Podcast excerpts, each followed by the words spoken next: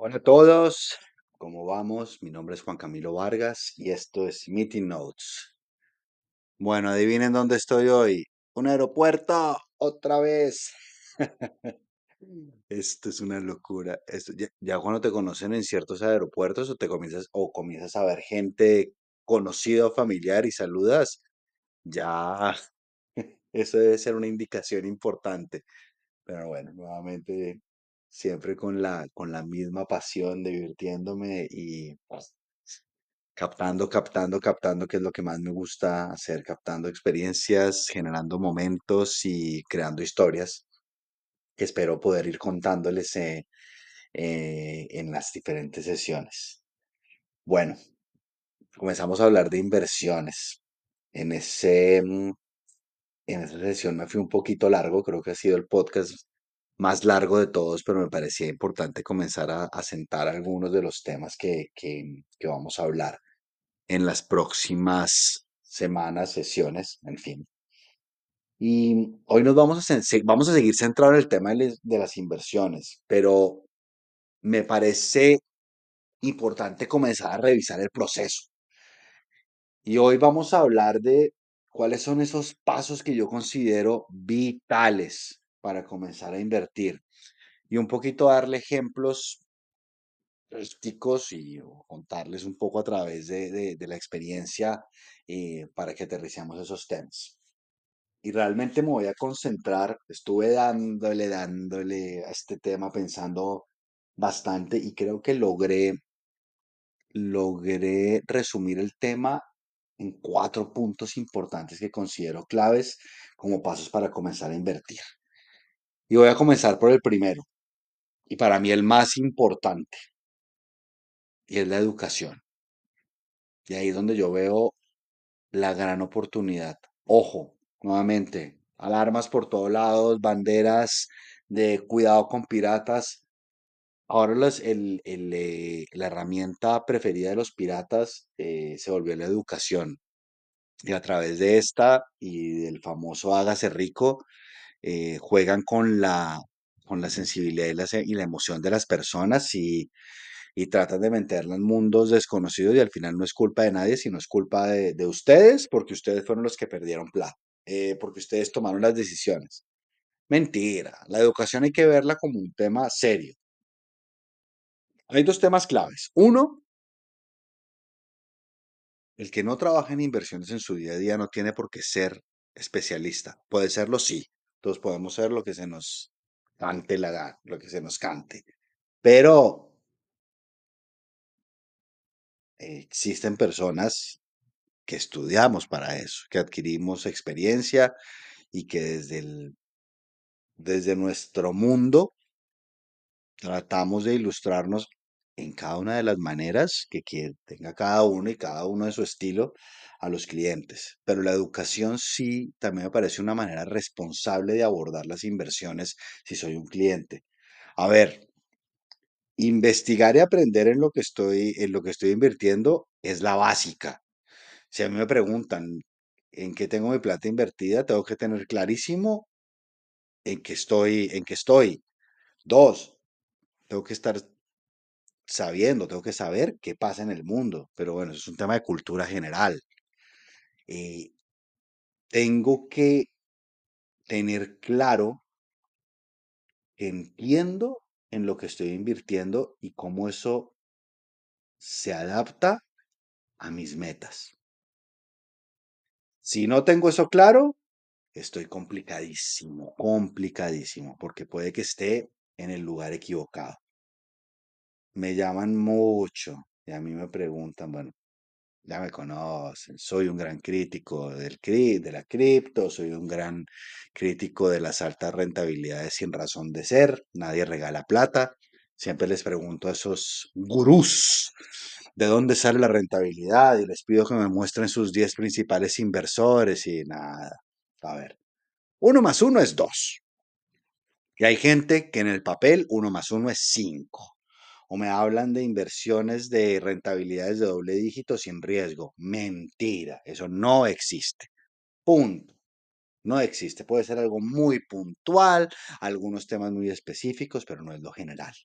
Entonces, lo clave es educarme y esto, bueno, esto me pasó con un amigo, un amigo muy cercano, que desafortunadamente estuvo expuesto a todo este tema de, de Forex y de cripto y él me pidió asesoría y me llamó y le dije, mire,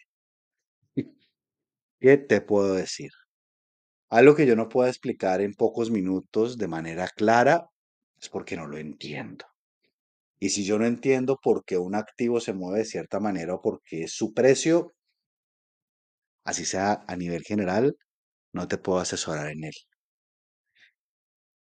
¿En qué sí te puedo asesorar? Porque me decía, oye hermano, es que me dicen que con dos mil dólares puedo invertir. Y yo, para ver, dos mil dólares, a ver, la lógica. ¿Cuánto vale un una cripto? ¿Cuánto vale un Bitcoin? Bueno, entonces primero no estamos invirtiendo en eso, te están apalancando. Y eso tiene un riesgo que no sé si te lo han explicado. No, mierda, ¿qué es eso? Bueno, a ver, te dicen que, que con dos mil dólares vas a, vas a, vas a apalancarte 400 veces, eso es aumentar 400 veces el riesgo. Esta plata es un excedente que puedes apostar sin problema. Perdón. Me dice, no, no, no, no. Le digo, entonces estás en el lugar equivocado. Sorry, esa no es una inversión para vos. Segundo, me dice, ¿quiénes son estos locos? ¿Los has escuchado? Le dije, bueno, comencemos y le di una listica de preguntas. ¿Dónde están regulados? Ta, ta, ta. Ninguna lograron responderle, ninguna. Entonces, ahí son los temas donde le decía, no metas la plata. ¿Y qué hizo el pendejo? Adivinen. Y ya saben quién es el pendejo con nombre propio. Debe estar escuchando. Metió la plata. Me llama a los cuatro meses. Me llamaban y me decían que me moviera y la plata desapareció de un día para otro. Y sí, ¿qué más esperabas? ¿Qué más esperabas? Entonces, lo primero es la educación. Él tampoco lo entendía. Hizo una cosa correcta que fue buscar una asesoría. No, a ver, uno no no se tiene que saber todo. Yo le dije que no podía asesorarlo, pero le di unas guías. Él no quiso tomarlas. Ahí está. Entonces, eso es lo primero, educación. Segundo, qué tipo pesado hoy con, qué tipo pesado soy, ¿no? Establece objetivos. Define tus metas financieras. A ver, ¿qué es lo que yo quiero hacer? Quiero comprar una casa, quiero ahorrar para la jubilación, quiero financiar un viaje, quiero multiplicar mi capital. ¿Qué quiero hacer? ¿Qué carajos quiero hacer? Tengo que definir.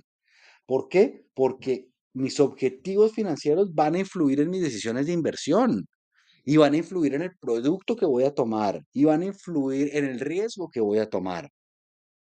Entonces, cuando veo a la gente ahorrando, que me dice, estoy ahorrando, y yo veo un riesgo gigantesco en los portafolios, también ha pasado. Les digo, bueno, vos no estás ahorrando, estás realmente con un alto riesgo especulando y tenés 55 años, ¿es el momento? Ah, no, es que estos son los ahorros. Bueno, seguramente si tuvieses 25, 30 y tienes 15 años por delante, puedes ahorrar agresivo, con un portafolio agresivo. Hoy no. Y eso me pasó también. Y eso me pasaba con una, con, con una persona, con un asesor que me decía, yo le decía, ¿por qué todos los portafolios agresivos? Y comencé a mirar las edades. No, es para que el capital crezca más rápido. Mm, mm, mm. No, hay que mirar cada caso individual, eso es otro error. No entren ustedes en que una cartera, porque eso también pasa mucho. ¿En qué voy a invertir? Y voy a ciertos lugares y es el mismo portafolio para todos. No, no, no, no, no, no, no. Un asesor debe estar en la capacidad de hacer una oferta medida. Una oferta medida no quiere decir un porta, depende también del capital que estés invirtiendo, depende de muchos factores, pero no todos los casos son iguales, ahí está el error. El tercer tema, crear una cartera diversificada. ¿Y eso que necesito quien lo haga? Que me asesoren.